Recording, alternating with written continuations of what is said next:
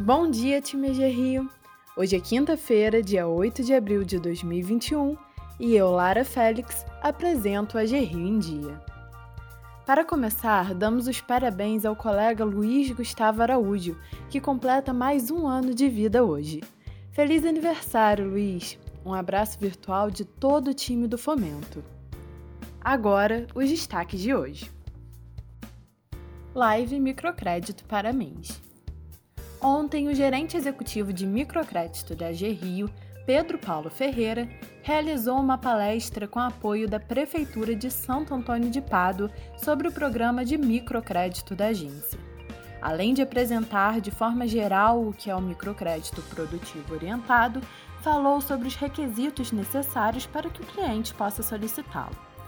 A live contou com mais de 20 espectadores incluindo representantes da Prefeitura de Santo Antônio de Pádua e Cachoeiras de Macacu. Veja os detalhes na intranet. Microcrédito em Rio Bonito. A AG Rio e a Prefeitura de Rio Bonito assinaram um convênio para oferecer microcrédito aos empreendedores da cidade. Estavam presentes o presidente da agência André Vilaverde, o presidente do Conselho de Administração Vinícius Sarciá a diretora Tatiana Oliver e o prefeito Leandro Peixe. Essa é mais uma parceria que visa fortalecer os municípios do estado do Rio de Janeiro. Acesse a matéria completa na intranet. Pronamp Bem.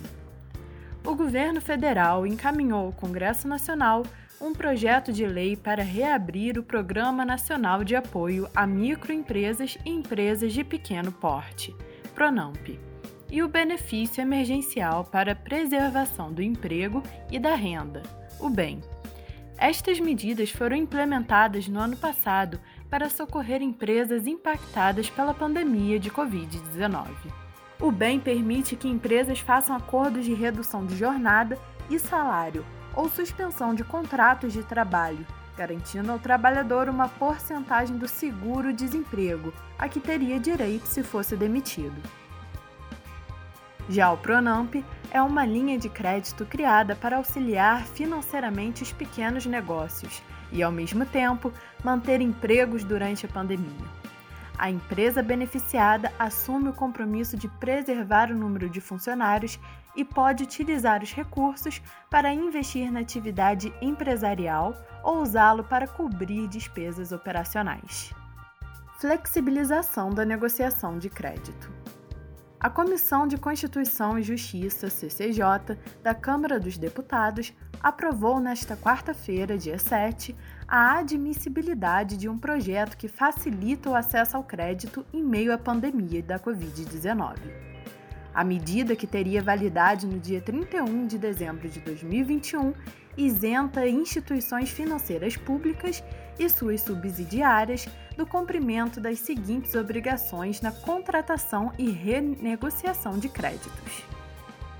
Regularidade na entrega da Relação Anual de Informações Sociais, o RAIS. Regularidade com as obrigações eleitorais. Comprovação de quitação de tributos federais.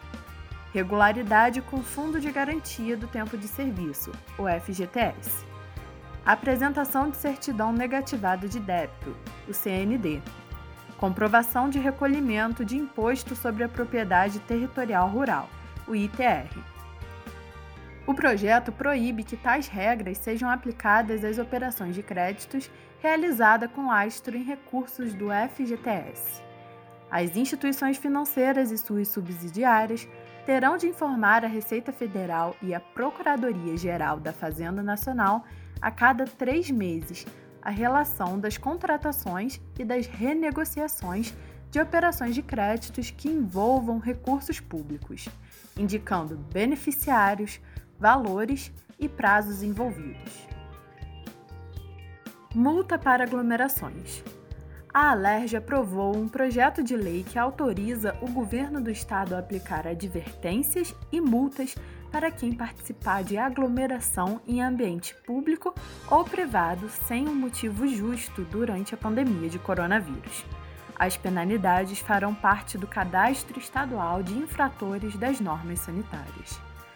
A proposta é que quem participar de aglomerações receba uma advertência seguida de uma multa de cerca de 110 reais.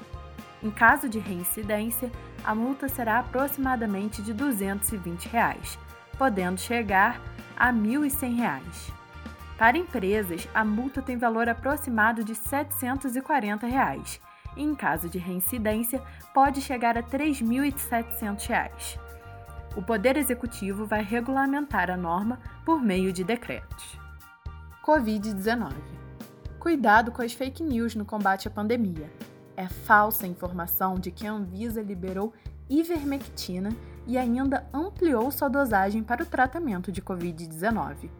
O que a Anvisa fez no ano passado foi dispensar a retenção da receita para a compra do remédio antiparasitário nas farmácias.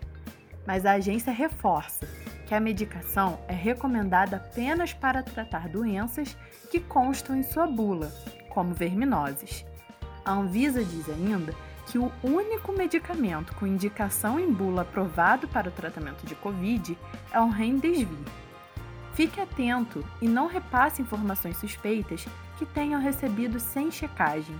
A melhor forma de se prevenir contra a Covid-19 é o isolamento social, a máscara de proteção respiratória e a higienização constante do rosto, das mãos e de utensílios de uso pessoal. Ficamos por aqui, pessoal!